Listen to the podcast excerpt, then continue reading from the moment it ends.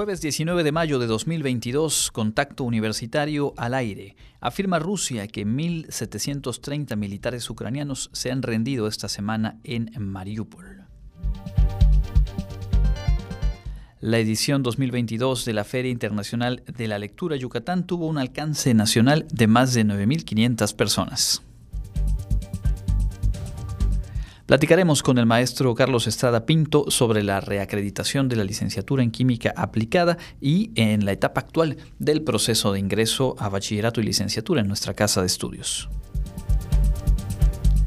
Y con la maestra Diana Arizaga conoceremos el trabajo que ha realizado el Instituto para Estudios en el extranjero en Mancuerna con nuestra universidad. Con esta y más información comenzamos Contacto Universitario.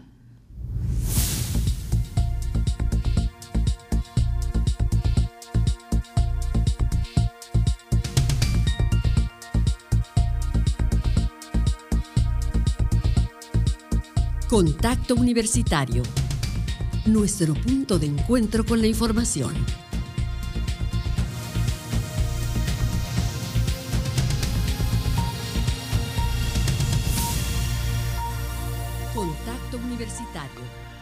Muy buenas tardes, amigas y amigos de Radio Universidad. Qué gusto darles la bienvenida a esta emisión de Contacto Universitario. Mi nombre es Andrés Tinoco y junto con el equipo que conforma el contenido de este programa, la asistencia técnica de Norma Méndez, le agradezco estar en sintonía. Le invito a quedarse la próxima hora. Tenemos las noticias, la información, entrevistas generadas desde nuestra universidad.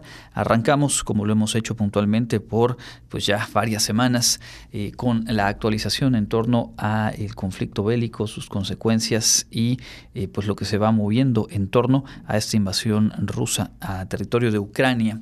Y es que eh, el departamento eh, pues de militar de aquella, de aquella nación, de Rusia, anunció este jueves que en total 1.730 militares ucranianos que estaban atrincherados en la acería de Azovstal en Mariupol se han rendido en el transcurso de esta semana, con lo cual eh, pues se considera ha caído este último espacio de resistencia en la ciudad portuaria de alta relevancia para la estrategia rusa y queda prácticamente ya en control de, sus tropas.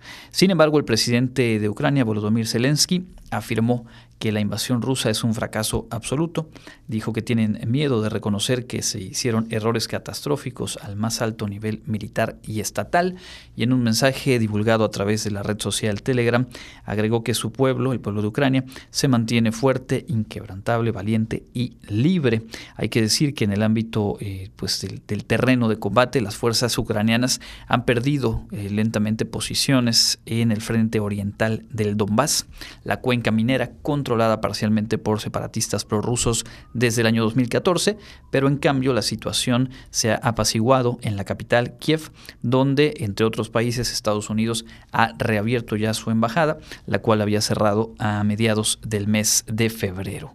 En, eh, Europa también se trabaja hacia lo que será la reunión del G7 en Alemania con la prioridad de completar, tanto hoy como mañana, estando reunidos los líderes o representantes de esas naciones, buscarán completar una ronda de financiamiento más para apoyar el presupuesto y el ejercicio, digamos, del gobierno de Ucrania. El ministro de Finanzas alemán declaró que los socios del G7 tienen que asegurar la solvencia de Ucrania. Se estima que la invasión ha provocado un agujero, un boquete de 5 mil millones de dólares al mes en las finanzas, en las arcas eh, públicas de eh, Ucrania, con lo cual obviamente el, el reto para sostener el funcionamiento del gobierno, del trabajo de defensa y pues aquellos rubros que le corresponden justamente al gobierno, pues está requiriendo este respaldo por lo pronto por la vía económica de eh, pues los países que integran el G7.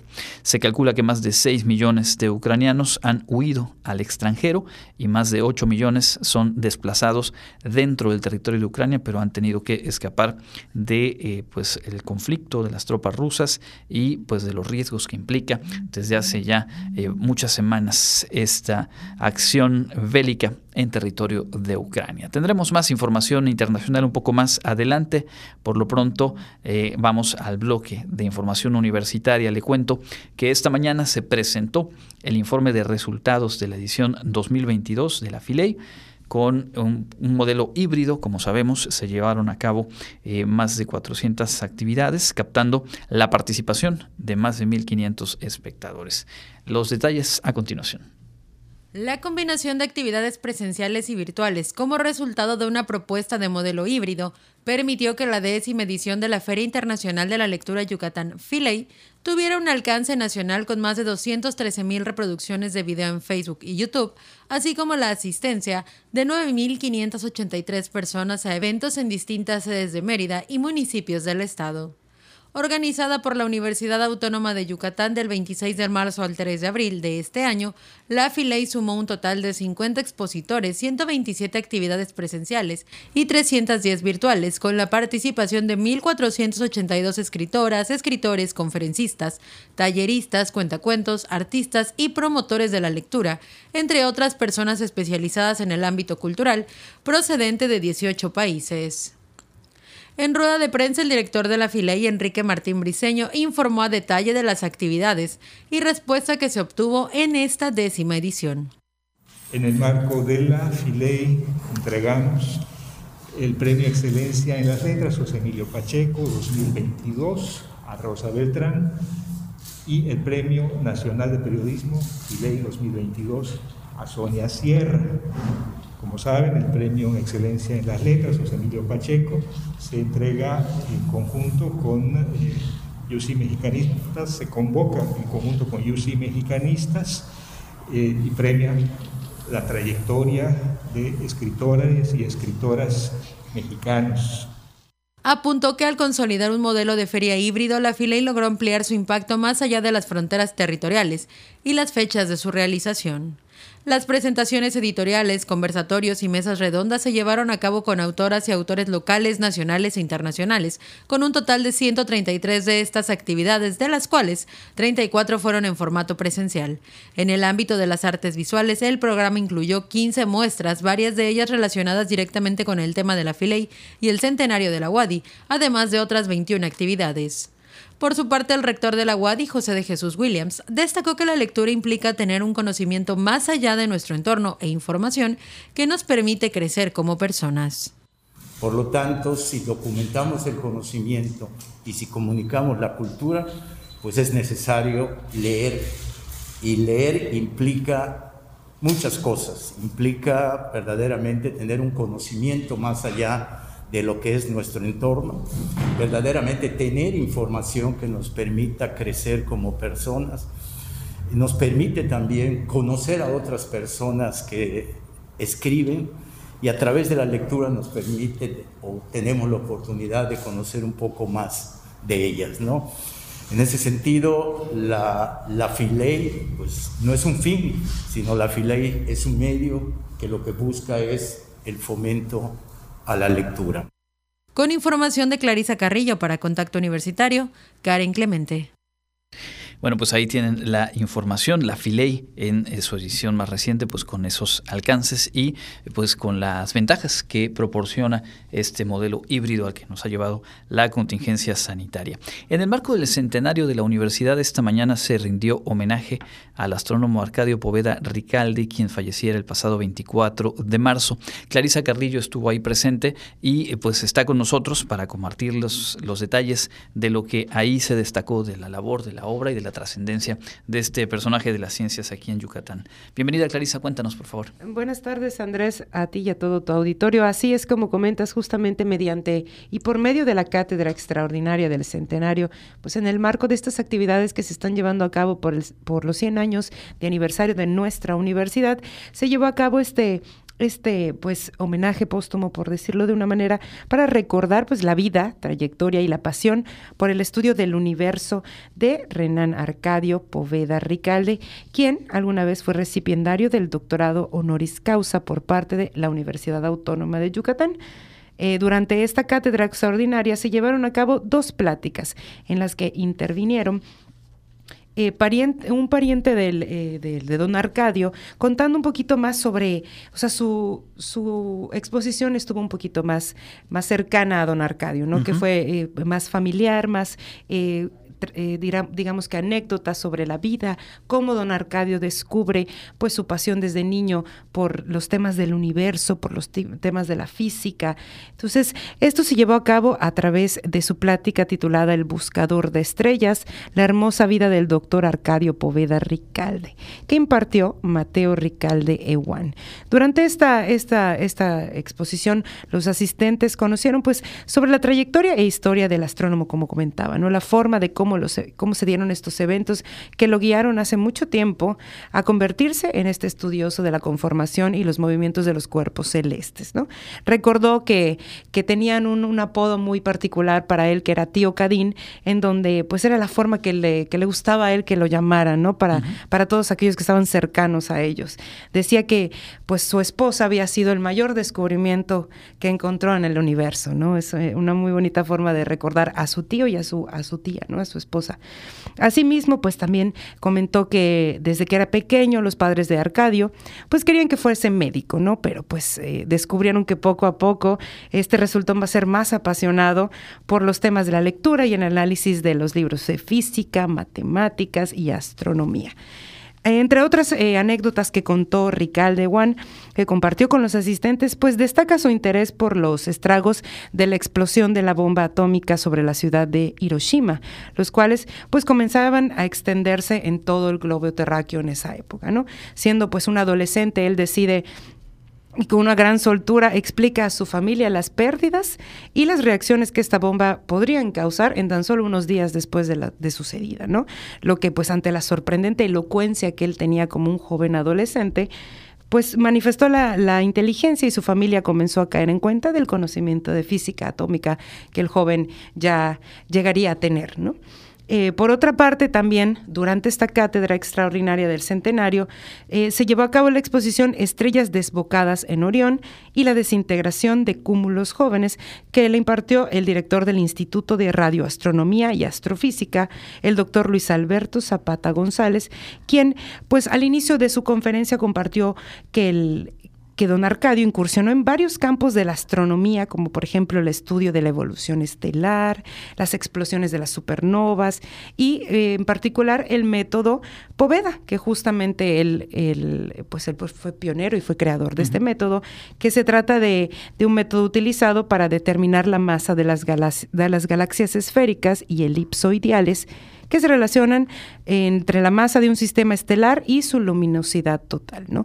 A partir de, este, de esta premisa de, de las, los, los tipos de de pues temas que él tocaba durante su tocó durante toda su vida el eh, doctor Zapata González explicó el tema pues de que él estudia ahora justamente y que estudiaba don Arcadio que era la dinámica de las estrellas desbocadas. Entonces ya durante toda la, la plática pudimos escuchar un poquito más sobre pues física cuántica sobre astronomía en la que la verdad fue una plática sumamente interesante que ya eh, conforme fue pasando la plática fue pues ya no fue tanto a don Arcadio, pero fue sobre un tema que a don Arcadio pues le apasionaba, ¿no? Que era el universo. Yo creo que aquí lo, lo, fantástico es, eh, por un lado, haber tenido esa oportunidad de conocer detalles personales, familiares, de un personaje eh, pues eh, científico de, del más alto nivel y de la más alta trascendencia, y después cerrar ese círculo justo con la, con la charla, con la conferencia, que hizo o da continuidad, digamos, también a la labor y a ese interés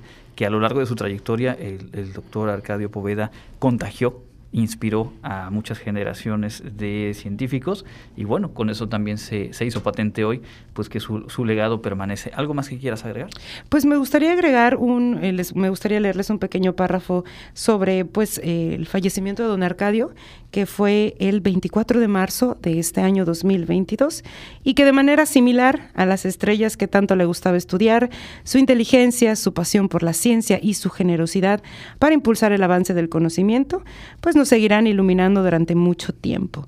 Hoy se recordó con cariño y admiración con dos pláticas en su honor. Pues ahí está. Muchísimas gracias por el reporte, Clarice. Muchas gracias, Andrés, y a todo tu auditorio. Es eh, pues este evento dentro del centenario y obviamente más que merecido hacer un espacio a un personaje de la talla de don Arcadio Poveda Ricalde. En otros asuntos continúan eh, las actividades del coloquio de la red de programas de posgrados de calidad en psicología. Hoy se habló de los efectos del confinamiento y la crisis sanitaria justamente en la salud mental. Los efectos psicológicos del confinamiento y de la crisis sanitaria pueden aparecer demorados en el tiempo y presentar tendencia a cronificarse, declaró la profesora investigadora de la Universidad Autónoma de Nuevo León, Xochil Ortiz Jiménez. En el marco del centenario de la Universidad Autónoma de Yucatán y del 50 aniversario de la Facultad de Psicología, se lleva a cabo el 18 coloquio de la red de programas de posgrado en Psicología de Calidad, donde se realizó de manera virtual la conferencia magistral Cambios psicosociales durante la pandemia del COVID-19. La Organización Mundial de la Salud considera esta persistencia de síntomas después de tres meses de haber tenido COVID y que no se explican por otros diagnósticos. Es, importante también mencionar aquí que las quejas eh, de alteraciones cognitivas están presentes. Los pacientes se siguen quejando, manifiestan que no se pueden concentrar, que tienen dificultades en la memoria, pero pues aún se desconoce cuál es la patofisiología, la frecuencia y las características de estas quejas eh, cognitivas. Para ello, la investigadora comentó que será necesario aprender a convivir con el virus y gestionar los miedos para alcanzar el miedo productivo, que no es más que el temor utilizado de una manera adaptativa que nos ayude a ser prudentes y adaptarnos a esta nueva normalidad. Agregó que hay que buscar la forma de recuperar rutinas y aprender a vivir con el COVID-19 hay quienes pudimos hacer el ajuste, ¿no? Más o menos con cierta eficiencia a estos cambios, pues sociales, ¿no? Que implicó cambios en nuestros propios hábitos, cambios en la forma de relacionarnos, pues ahora teníamos que hacerlo a través de una pantalla, como lo estamos haciendo el día de hoy, y el uso del cubrebocas o la mascarilla que impidió eh, pues tener la información completa del lenguaje no verbal. Tuvimos que aprender a leer a los otros a través de la mascarilla. Para contacto universitario, Jensi Martínez. Estamos en el espacio de entrevista en contacto universitario y esta tarde nos da mucho gusto recibir al ingeniero Carlos Estrada Pinto, director general de Desarrollo Académico de nuestra universidad, para platicar acerca de un par de temas que son interesantes y que vale la pena eh, compartir a detalle con nuestra audiencia. Por un lado, el proceso de ingreso a nuestra universidad, que eh, continúa su marcha y que es parte de la labor que coordina la Dirección General de Desarrollo Académico, y también la reacreditación de la licenciatura institucional en química aplicada. Gracias por acompañarnos y muy buenas tardes, ingeniero. Buenas tardes, Andrés. Un saludo al auditorio. Bueno, pues este martes justamente lo, informamos aquí en este espacio. La licenciatura institucional en química aplicada recibió la constancia de acreditación. Eh, ¿Cuándo se puso en marcha este programa y cuáles son algunos de sus rasgos eh, particulares que sabemos que, los tiene? Bueno, es, eh, es una licenciatura que se creó en, en mayo de 2014 eh, y que pues es producto de un trabajo conjunto entre las facultades de química y de ingeniería química. Y bueno, es también el producto de, una integración de dos licenciaturas que teníamos anteriormente, que era la licenciatura en química que ofrecía la Facultad de Química y la licenciatura en química industrial que, pues que estaba siendo impartida en la Facultad de Ingeniería Química realmente lo que vimos es que estas, estos dos programas eran muy similares, competían entre, entre sí y bueno, pues, eh, pues eh, hablamos con, las dos facultades y llegamos al acuerdo que, que, era más conveniente tener un solo programa y de ahí nace el de química aplicada, pero bueno, combinando las fortalezas, la infraestructura, el personal académico de las, de las, dos, eh, de las dos facultades. Eh, entonces, bueno, pues ahí es cuando, cuando tenemos el caso de, un programa institucional, cuando lo ofrecen dos o más dependencias, eh, es cuando ya se, se, le conoce como programa institucional, ya sea de licenciatura o de posgrado. Y que de hecho eh, tenemos entendido que eh, a nivel posgrado existen ya eh, algunos programas de esta naturaleza y en el caso de licenciatura es esta de química aplicada y la única con la que hasta ahora se cuenta, ¿cierto? Es correcto. Es, en posgrado hay varios programas institucionales, o sea que son impartidos por más de una facultad. En el caso de las licenciaturas, bueno, es la pues la primera y hasta ahora la única que, tenemos con estas características. Y que como ya decía usted, al, unirse, eh, hablemos de, personal docente, infraestructura, perspectivas incluso, eh, me imagino, para desarrollar el trabajo, pues se enriquece también el alcance. ¿Qué podría compartirnos en cuanto al, campo laboral y cuáles son, digamos, los, eh, el perfil con el que se forma a quienes han egresado y quienes están formándose en esta licenciatura? Bueno, son eh, bueno, el perfil está orientado hacia todo lo que tiene que ver con, la transformación química de productos, eh, alimentos, eh, productos también igual de la industria. entonces, bueno, tienen un campo profesional amplio, ¿no? de hecho, bueno, aquí en, en, el estado pues hay industria de, este, de diferentes tipos, ¿no? De la construcción, de, alimentos, eh, básicamente creo que son los más, más representativos. Eh, también este, hay industria aeronáutica, eh, en fin, hay muchos, muchas industrias donde hay un proceso de transformación química y obviamente pues ahí este, estos, los egresados o egresadas de este programa pueden insertarse y colaborar, aportar, porque, bueno, son expertos en el tema de, eh, desarrollo de productos en el laboratorio. Entonces, normalmente en una industria, eh, ¿cómo se llama? Se puede desarrollar a nivel laboratorio y luego escalarlo a nivel industrial. O bien también, eh, otro de los elementos es eh, darle un seguimiento a, todo, a, todo, a toda la cadena de, desde que entran las materias primas hasta que salen los productos y se van tomando muestras para eh, verificar la calidad eh, y hacer análisis de laboratorio de cada una de las partes del proceso y obviamente pues ahí es donde entran estos profesionales de la química aplicada, ¿no? Ahora bien, eh, hemos hablado en otros momentos acerca de la importancia de, estos espacios o de estas evaluaciones con las cuales eh, el trabajo de la universidad tiene un, aval, tiene obviamente un respaldo, en este caso del Consejo Nacional para la Evaluación de Programas de Ciencias eh, Químicas. ¿Qué, ¿Qué impacto tiene y cuál es la relevancia de contar de manera periódica con estas evaluaciones y acreditaciones o reacreditaciones de los planes de estudio? Bueno, es, es una forma de darle, de rendir cuentas a la sociedad de que realmente los estudios que se realizan en, la, los estudios profesionales que se realizan en la universidad eh, tienen un aval, eh, un reconocimiento de calidad, de que eh, cumplen con estándares de calidad a nivel nacional e inclusive internacional para la formación pues, de, de los jóvenes que deciden estudiar una determinada carrera y bueno, por lo tanto, pues es una garantía de, calidad hacia la sociedad, a los padres de familia y hacia los mismos estudiantes. Eh, es una evaluación integral, muy completa en todos los aspectos, eh, aspectos académicos, administrativos, eh, de planeación, de, la gestión de recursos o, toda la viabilidad económica del programa.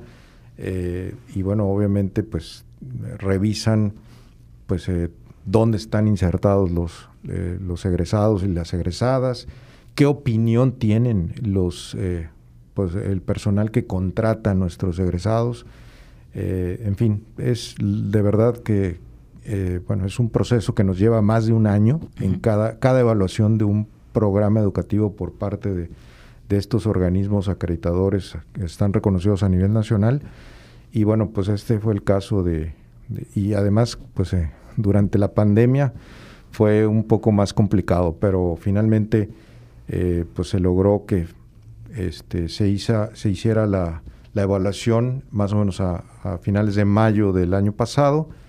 Eh, ya el resultado nos lo dieron a finales de, de septiembre y eh, bueno, este, debido a, complicaciones de la pandemia no se había podido hacer la ceremonia de entrega de la constancia de acreditación de este programa este, y bueno, se llevó a cabo en, esta semana, ¿no? Por supuesto, y que, son momentos que también se viven con, eh, pues con alegría. Finalmente es un reto enfrentarse a este tipo de evaluaciones y creo que para la comunidad, en este caso de la licenciatura institucional en química aplicada, pero al igual en otros planes y, en otras facultades, pues se vuelve también un distintivo por ahí de, orgullo para quienes forman parte de, todo este proceso. Platicamos con el ingeniero Carlos Estrada Pinto, director general de Desarrollo Académico de nuestra universidad, y también eh, pues sabemos que se acerca ya la fecha de aplicación de los exámenes de ingreso a los niveles bachillerato y licenciatura.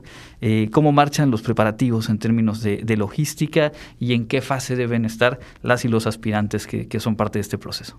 Pues prácticamente ya estamos listos, ya estamos, eh, ya el personal, ya eh, pues ya tenemos las diferentes figuras, los diferentes roles de, de todos los involucrados, los días que vamos a llevar a cabo los exámenes. ¿no? En el caso de bachillerato va a ser el sábado 28 de mayo. En el caso de licenciatura es eh, viernes 10, sábado 11 y domingo 12 de junio. O sea, no es que vayan a presentar tres días cada, cada aspirante, sino que les vamos a asignar eh, el día que, que, deben presentarse, obviamente también la, la sede. Y bueno, pues este pues los aspirantes ahorita en ese momento tienen eh, ya el sistema abierto para que puedan entrar con su usuario y contraseña y descargar su pase de ingreso. Ahí es donde van a conocer eh, el día, eh, horario, sede, inclusive el aula donde van a presentar y también este, pues todas las indicaciones para poder llegar a la sede y todos los materiales que se permiten y los que no se permiten para poder ingresar al examen. Es muy importante, lo hemos podido platicar en este periodo ah, desde el día en que salió la convocatoria para, para el ingreso.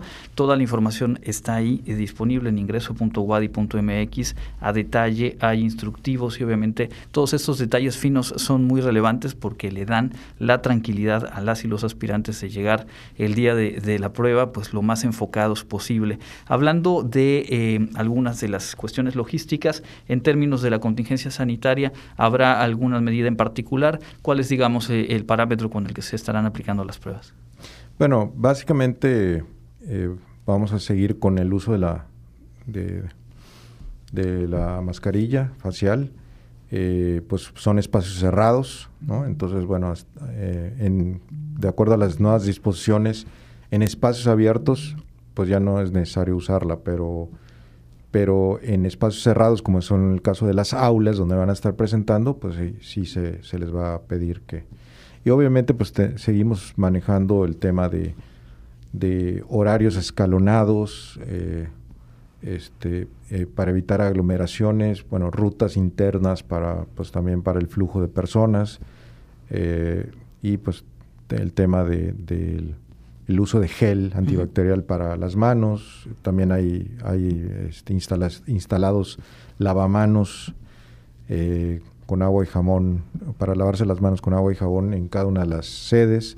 Eh, en fin, vamos a seguir con todas las medidas sanitarias eh, que, que, bueno, ya conocemos, que hemos estado implementando en los dos últimos años y que, bueno, este, ahora pues vamos a tener un poquito más de aforo en cada una de las aulas. Eh, bueno, hace dos años tuvimos 33%, el año pasado 50%, bueno, este año estamos manejando un 70%, 70-75% dependiendo de, los espacios, pero bueno, esto para garantizar pues la seguridad eh, de todas las personas que están participando en, el, en, ese, en esas jornadas de los exámenes. Por supuesto. Eh, también en este caso a nivel licenciatura, eh, en este año se implementó la convocatoria Inclusión y Equidad para ingresar a la UADI. Eh, lo hemos platicado aquí también, pero creo que vale la pena aprovechar esta oportunidad para que usted le, le cuente, digamos, en síntesis al auditorio en qué consistió, cuál fue el proceso de jóvenes que también estarán pues presentando y buscando un lugar en nuestra universidad. Bueno, desde hace varios años habíamos estado pensando en cómo lograr que pudiéramos darle la oportunidad a estudiantes de escasos recursos, sobre todo de comunidades eh, mayas, de comunidades del interior del estado. Y bueno, en esta ocasión, pues el doctor Williams nos, solicitó con motivo del centenario, pues preparar esta propuesta de convocatoria. Finalmente ya logramos que, que se publicara y básicamente es, eh, estamos ofreciendo un, determinado número de lugares en cada una de las carreras para este, esta población que ya se registró eh, y les dimos un curso de capacitación para poder presentar el examen de, de Ceneval, el Exani 2, eh, el mismo día, en las mismas condiciones, pero ellos eh, van a competir por poco más de 100 lugares entre ellos, entre ellos mismos, ¿no? y lo que vamos a hacer es, este, bueno, tratar de, que puedan ingresar a la universidad eh, y darle un seguimiento a su trayectoria, eh, trayectoria escolar pues durante los cuatro o cinco años que, estén con nosotros. Y con la intención de que, bueno, ellos normal, tradicionalmente no lograban ingresar a la universidad porque pues entraban en la competencia con los, con los otros, eh, los otros aspirantes de, su misma carrera, en algunos casos muy complicado, muy competido, pero bueno, ahora lo que estamos haciendo es hacer, digamos, en paralelo dos, procesos con un mismo examen y pues obviamente eh, permitirles tener mejores condiciones para ingresar a nuestra universidad y darles la oportunidad eh, pues a, estos jóvenes de escasos recursos que vienen este, principalmente de comunidades eh, de origen maya. ¿no? Por supuesto, sí, una convocatoria muy interesante y que además tuvo los dos elementos, por un lado, como usted dice, agruparlos y hacer, digamos, una competencia o una evaluación dentro de su mismo eh, rango y, por otro lado, la posibilidad de haber brindado alguna capacitación, asesoría sobre el tipo de eh, pues, eh, reactivos, elementos que incluye, en este caso, el Exani 2 y sé que hubo muy buena respuesta. Ojalá tengamos oportunidad de platicar una vez concluido el proceso, un poco cuál es el balance, porque creo que es una primera muy buena experiencia en este caso. Sí, sí, realmente eh, hubieron, bueno, más de eh, casi 200 jóvenes que están participando de diferentes comunidades eh, de, pues del interior del estado, inclusive también de aquí de Mérida. pues, pues ahí este, hubo muy buena participación y bueno, este, estamos dándole un seguimiento muy puntual para apoyarlos algunas, eh, bueno, en algunas de las sesiones nos decía con mucho orgullo algunas, un aspirante que, que, quería ser la segunda veterinaria de su pueblo. Claro. Sí, sí, sí. Este, entonces... Y eso nos retrata muy bien. Sí, sí, sí. ¿Cuál es el reto y cuál es, en este caso, la, la trascendencia de, de, una convocatoria como, como esta? Y además en el marco del centenario de nuestra universidad. Así es. Bueno, pues, eh, ingeniero, a reserva de algo más que quisiera usted agregar, le agradecemos mucho este tiempo aquí en Contacto Universitario. No, al contrario, un gusto estar aquí y un saludo al auditorio y a toda la gente que tenga a lo mejor alguna duda, aspirantes, familiares sobre el proceso de ingreso, está el centro de atención del proceso de ingreso, teléfonos 9999 30 21 20, eh, 21 22, eh, 21 23 y también pueden visitar el campus administrativo de lunes a viernes de 8 a 6 de la tarde, preguntar justamente por el CAPI, el centro de atención al proceso de ingreso y todos los detalles en la página ingreso.wadi.mx. Nosotros vamos a hacer una pausa, tenemos más al volver.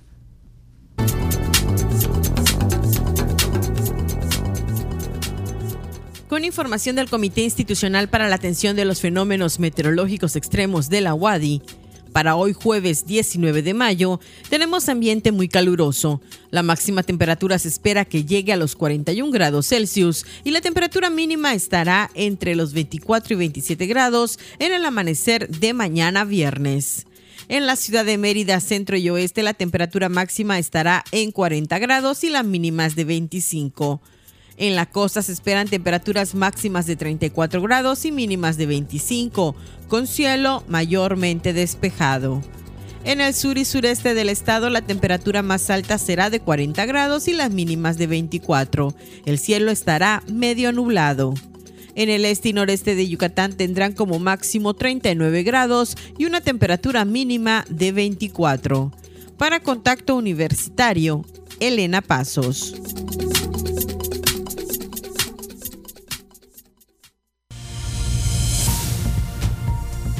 Contacto Universitario, nuestro servicio informativo en radio.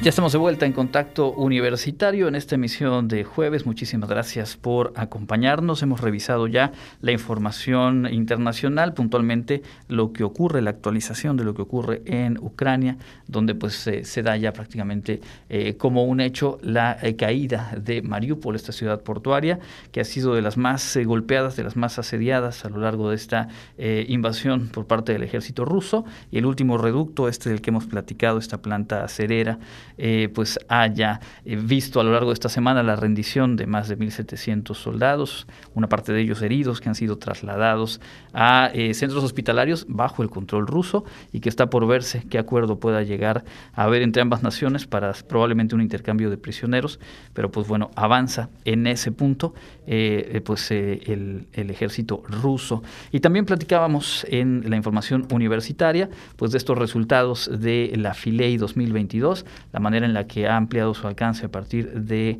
pues este modelo híbrido que ha tenido en este año y el año anterior que fue prácticamente eh, en su totalidad en línea. Se dio el informe completo esta mañana y bueno, se cierra de esa forma el ciclo de la, de la FILEI 2022 y arranca el ciclo de lo que será la FILEI 2023. Un poco más adelante revisaremos la información nacional, pero antes de ello vamos a nuestra segunda entrevista del día que tiene que ver con el trabajo de internacionalización en nuestra casa de estudios.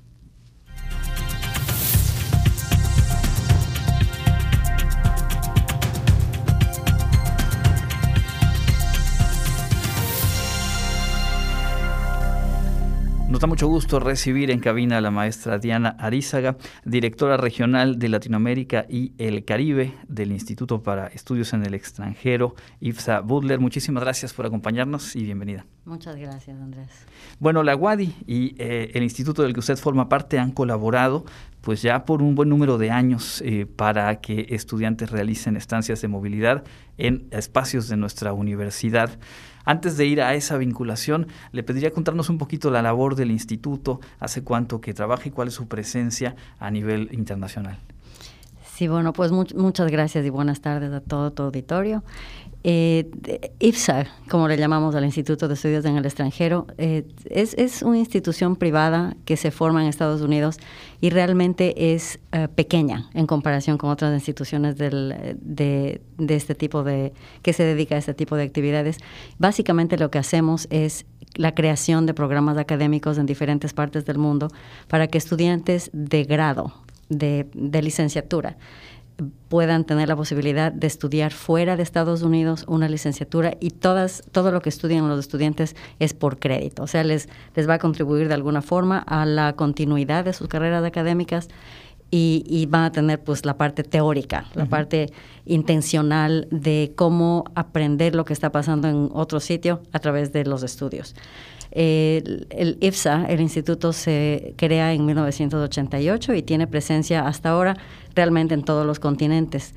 En Latinoamérica estamos en, tenemos siete programas en seis países diferentes y en México hemos estado trabajando en, eh, inicialmente comenzamos a trabajar con la UADE eh, y ahora tenemos también una afiliación con la Universidad Modelo desde, 19, desde 2004. Ya tenemos 18 años de presencia aquí en, la, aquí en Mérida. Ahora bien, en el caso específico de esta colaboración, de esta vinculación eh, con, con, la UADI, eh, ¿qué tipo de programas se, se, han llevado a cabo? ¿De qué manera eh, se ha construido, digamos, en, en, los hechos este trabajo de recibir estudiantes para estas experiencias de movilidad? Inicialmente, el, el, primer convenio de entendimiento, como se le llamaba en esa época, se realizó con la Facultad de Ciencias Antropológicas en 2004. Eh, fue un convenio específico, como se le llamó, y luego se expandió eh, muy rápido, realmente al año siguiente se expandió a un convenio general. El convenio general eh, involucraba a prácticamente todas las facultades y los centros de investigación de la universidad, evidentemente con excepciones como la facultad de, de veterinaria de biología y veterinaria, que es por cuestiones de distancia. Sería un poco complicado que los estudiantes sin tener un coche o, la facilidad del lenguaje incluso eh, pudieran llegar hasta, hasta allá. Pero eh, realmente el tipo de estudiante que viene a estudiar en el extranjero, generalmente hasta ahora son estudiantes que se dedican a, a las áreas de ciencias sociales y humanidades ha, habido, eh, ahora hemos crecido un poco y con la reestructuración de, la, de los campus universitarios por áreas de conocimiento nos favoreció muchísimo, es una gran idea esto. Y podemos tener estudiantes distribuidos mejor. Eh, eh, con mejor quiero decir que están un poquito más distribuidos alrededor de diferentes disciplinas, ya no solo en, en ciencias antropológicas, en el, campus de Ciencias Sociales, eh, Humanidades eh, y Administrativo, Económicas Administrativas, es un nombre larguísimo. Eh, están, también han tomado clases en la Facultad de Economía, en Psicología toman muchísimas clases. alguno que otro se aventura un poquito más lejos y toma clases en, en Arquitectura, en el campus aquí en el centro de Diseño y Arquitectura. Pero en general hemos tenido unas experiencias muy buenas, muy positivas con los estudiantes.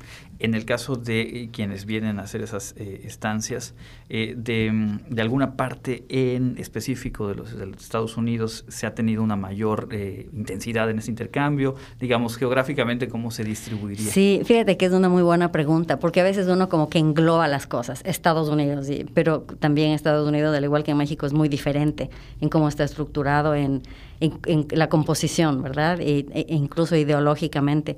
Y sí, el número más grande de estudiantes que recibimos es, son grupos de estudiantes del noreste. Universidades del noreste, no es coincidencia que en el noreste es donde hay un número mayor de universidades en Estados Unidos. Eh, y, creo que esto también contribuye. También el tipo de, universidad, son universidades en general. Tenemos convenios eh, allá en Estados Unidos con universidades pequeñas que se les llama de liberal arts, de estudios liberales. Sí. Eh, que son de disciplina muy amplia. Entonces, esta eh, también contribuye esto a que nuestros estudiantes pueden tener sus currículums muy flexibles. Y de esa forma, pues pueden venir acá y, tienen mucha opción de tomar clases en diferentes disciplinas y esto les ayuda para su, eh, sus créditos generales.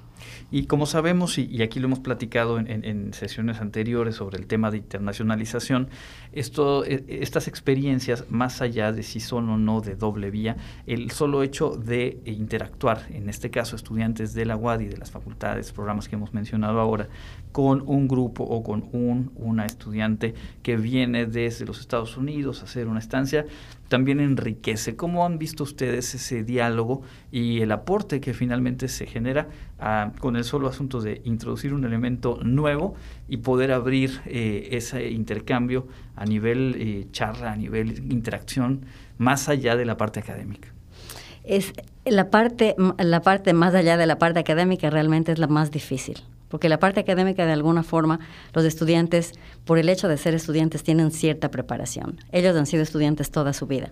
Entonces, sí cambian, ¿no? Las estructuras académicas locales, eh, cambian uh, cómo están organizadas las universidades. Y, pero esa es la parte como que son cambios que no son muy profundos los cambios más grandes es justamente lo que pasa después de las aulas o alrededor de las aulas de clase. Esa, ese momento de inserción de los estudiantes, de nuestros estudiantes en una facultad, cómo lograr cierta interacción, cierta integración de los estudiantes en el paisaje regular de las universidades sin al mismo tiempo que, que, es una invasión de alguna forma que están los estudiantes de fuera viniendo acá pero cómo lograrlo y verlo y, ponerlo dentro de una perspectiva positiva en cuanto a, la interacción que va a enriquecer finalmente, porque no solo los estudiantes de aquí se van a enriquecer con, eh, eh, la asociación de una persona de fuera con ideas diferentes, con formas diferentes de ver el mundo. Yo pienso que los que más nos enriquecen con este tipo de, relaciones son nuestros estudiantes, al poder venir eh, y, realmente los estudiantes de aquí son muy generosos, la, institución, eh, la UADI ha sido uh, muy flexible con nuestros estudiantes, siempre les han acogido de la mejor forma.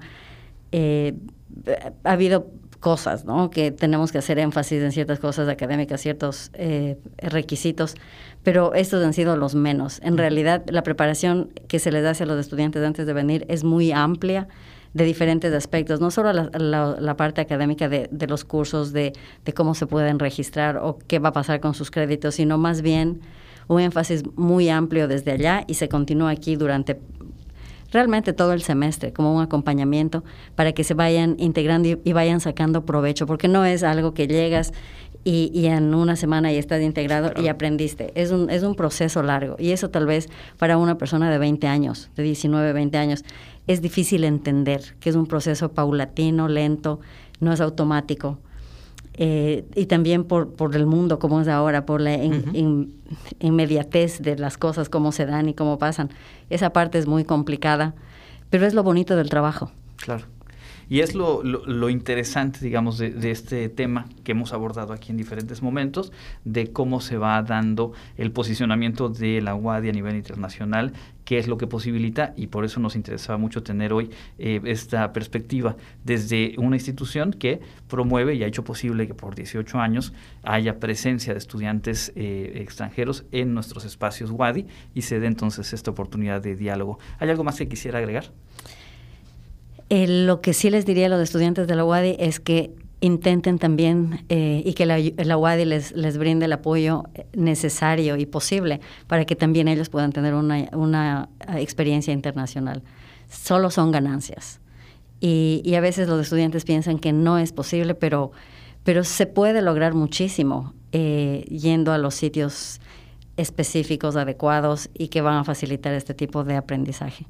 Son ganancias siempre pues ahí está la invitación, seguramente atendible y pues hoy por hoy se va viendo un panorama mucho más favorable para retomar la movilidad presencial, lo más cercano, lo más eh, intenso a como era antes de la contingencia sanitaria, así que creo que es un momento oportuno para que quienes nos escuchan y están cursando estudios en, la UADI, pues se acerquen a, averiguar, a tener la información a detalle y proyectarlo hasta lograrlo. Así es este asunto. Exacto, anímense. Muchas gracias. Muchas gracias a usted. Es la maestra Diana Arizaga, directora regional de Latinoamérica y el Caribe del Instituto para Estudios en el Extranjero, hoy platicando aquí en Contacto Universitario. Vamos a continuar con nuestro contenido de esta tarde.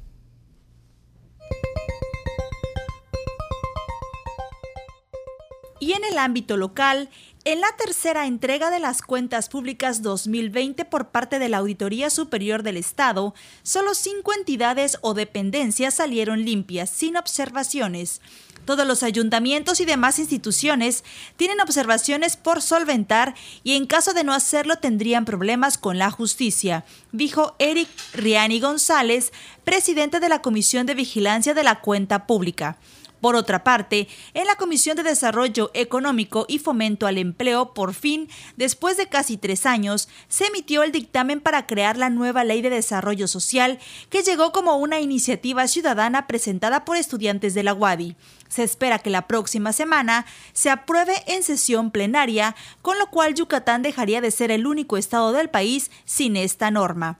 En la sesión de la Comisión de Vigilancia de la Cuenta Pública se hizo la tercera entrega de la cuenta pública correspondiente a 2020, en la cual se enlista los 105 ayuntamientos del interior del Estado, junto con algunas paramunicipales todas con observaciones de posibles irregularidades por resolver, además de 27 entidades del Poder Ejecutivo, 15 organismos autónomos y 7 del Poder Judicial. La sesión plenaria de ayer en el Congreso, el diputado panista Esteban Abraham Macari presentó una iniciativa para incluir en las leyes de educación y salud considerar la atención de menores con TDAH un trastorno que abarca hasta un 50% de las consultas en psiquiatría infantil y su prevalencia se ha estimado entre un 2% y un 12% de la población pediátrica. Siempre en asuntos generales, Melba Gamboa Ávila, diputada del PAN, presenta reformas a la ley de gobierno de los ayuntamientos para corregir ajustes de tiempos, por ejemplo, en la toma de posesión de los alcaldes y regidores, entre otras cosas mientras su compañera panista Dafne López Osorio propuso modificar la ley de acceso de las mujeres a una vida libre de violencia, de salud y de educación en materia de prevención de violencia de género. Probablemente el viernes 20 de mayo comenzaría a llegar a la península de Yucatán una nube del polvo del Sahara, que por ahora está cruzando el Océano Atlántico, según el Servicio de Monitoreo de la Atmósfera de Copérnicus.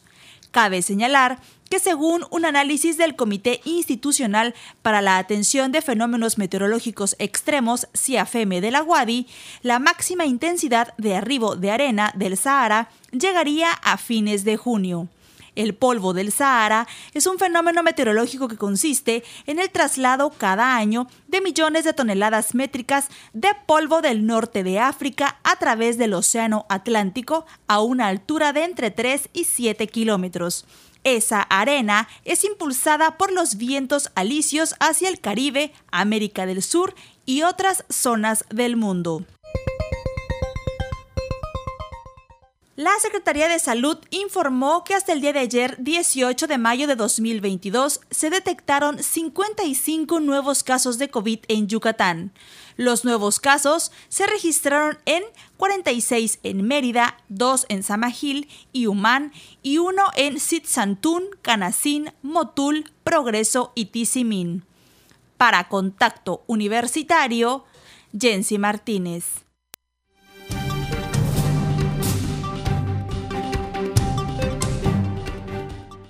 En el ámbito internacional se dio a conocer que la viruela del mono llegó a América. Y es que en Massachusetts se informó del caso de un hombre que viajó recientemente a Canadá y las autoridades de salud investigan si está relacionado con pequeños brotes en Europa. Los funcionarios de salud de Estados Unidos dijeron que están en contacto con funcionarios del Reino Unido y Canadá como parte de la investigación. El caso estadounidense no representa ningún riesgo para el público y el residente de Massachusetts está hospitalizado, pero en buenas condiciones, dijeron las autoridades.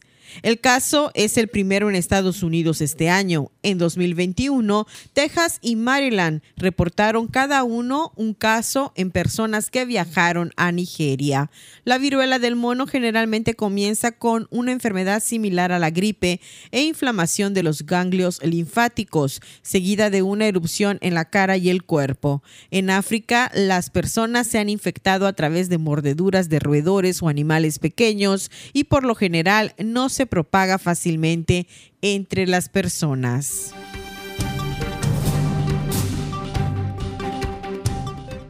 La Organización Mundial de la Salud aprobó hoy el uso de emergencia de la vacuna anti-COVID Convidencia producida por la farmacéutica china CanSino, tercera del gigante asiático que logra la luz verde del organismo tras las desarrolladas por Sinovac y Sinopharm.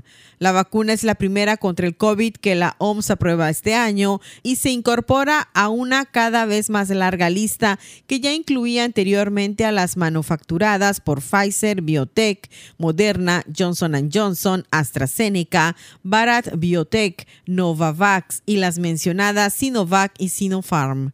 La vacuna de Cancino se basa en un adenovirus modificado y es junto a la de Johnson Johnson la única de la lista de la OMS para que es suficiente una única dosis para su primera pauta completa.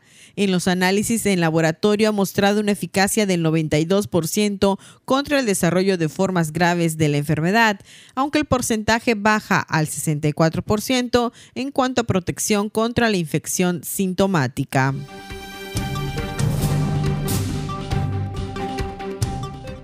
El presidente de Estados Unidos, Joe Biden, expresó este jueves su rotundo apoyo a las solicitudes de Finlandia y Suecia de entrar en la OTAN al asegurar que esos países cumplen todos los requisitos para entrar en la alianza.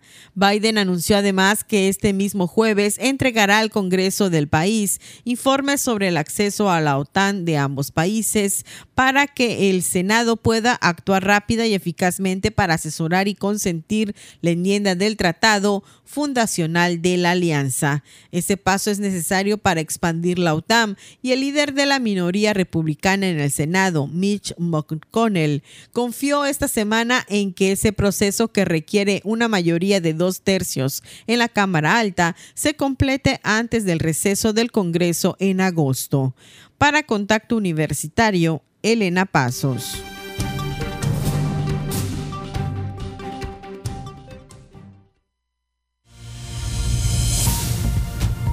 Sigue en contacto. Búscanos en Spotify y otras plataformas de podcast como Contacto Universitario Wadi. Y bueno, completando la información que tenemos eh, para compartirles en esta tarde en el ámbito nacional, es, sin duda de destacar lo que ocurrió hace un par de horas. El juez federal Felipe Delgadillo Padierna invalidó todas las acusaciones que la Fiscalía General de la República había buscado acreditar en contra de cuatro abogados y consideró que el Ministerio Público incurrió en violaciones a derechos humanos, falseó pruebas, lanzó amenazas veladas y careció de pruebas para acreditar las imputaciones. En una audiencia que se desarrolló durante 23 horas continuas en el reclusorio sur de la Ciudad de México, el juez desechó todos los argumentos de la Fiscalía General de la República en contra de los abogados Juan Antonio Araujo Riva Palacio, César Omar González Hernández, David Gómez Amau y eh, también el abogado Isaac Pérez Rodríguez. El Ministerio Público Federal consideraba que estos eh, personajes eran integrantes de una asociación delictuosa que habría operado con apoyo del entonces consejero de la Presidencia de la República, Julio Scherer Ibarra. El juez eh, concluyó que la Fiscalía imputó ficticiamente, transgrediendo el derecho de presunción de inocencia. Estas acusaciones que eh, provienen o provenían de eh, declaraciones de Juan Collado, quien eh, fuera abogado, entre otros grandes personajes, de los expresidentes Carlos Salinas y también Enrique Peña Nieto, y, que fue quien eh, acusó a estos abogados de haber intentado extorsionarlo. Juan Collado se encuentra en prisión desde hace ya largo rato y lo que él denunció en su momento era que estos cuatro abogados le habían intentado extorsionar para que se diera eh, parte de su capital a cambio de que le eh, pudieran dar libertad bajo un criterio de oportunidad que hipotéticamente estos abogados estarían negociando con eh, pues las autoridades del gobierno federal.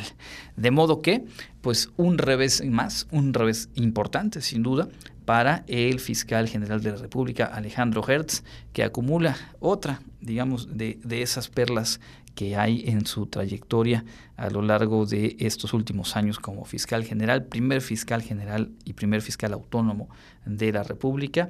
Y uno se pregunta eh, cuánto más tendría que ocurrir para que su posición sea cuestionada y pudiese eventualmente darse un cambio dado que hay un acumulado que hemos platicado aquí puntualmente y que tiene que ver con eh, pues, eh, los litigios y las acciones desde la Fiscalía eh, pues que uno puede interpretar como pues más con motivaciones eh, personales que por el ejercicio en sí de su cargo. Y además muchos temas a nivel eh, impartición de justicia que se han quedado ahí simplemente estacionados. Si a estos a los que le ha apostado por la motivación que sea pues no se sostienen pues uno se puede dar una idea del el rezago que ya existía y que se está manteniendo o quizá agravando a partir de la gestión, la actuación de Alejandro Hertz al frente de la Fiscalía General de la República. Únicamente mencionar también, mañana lo ampliamos, eh, pues que se dio a conocer un, resumen de la manifestación de impacto ambiental en la cual eh, pues se presentaron algunos apuntes y se hace un balance de riesgos en eh, pues la obra del tren Maya particularmente del tramo 5 Sur del Tren Maya. Eh, Fonatur lo presentó ante la Semarnat, la Secretaría del Medio Ambiente y Recursos Naturales, y de ahí se desprenden cosas interesantes en cuanto a algunos impactos desde moderados hasta críticos, entre los que destaca la pérdida de cobertura vegetal en más de 485 mil hectáreas por el desmonte y algunos impactos considerados severos como la afectación de individuos de especies de flora y fauna con alguna categoría de riesgo en la norma oficial mexicana 059 por el uso de maquinaria.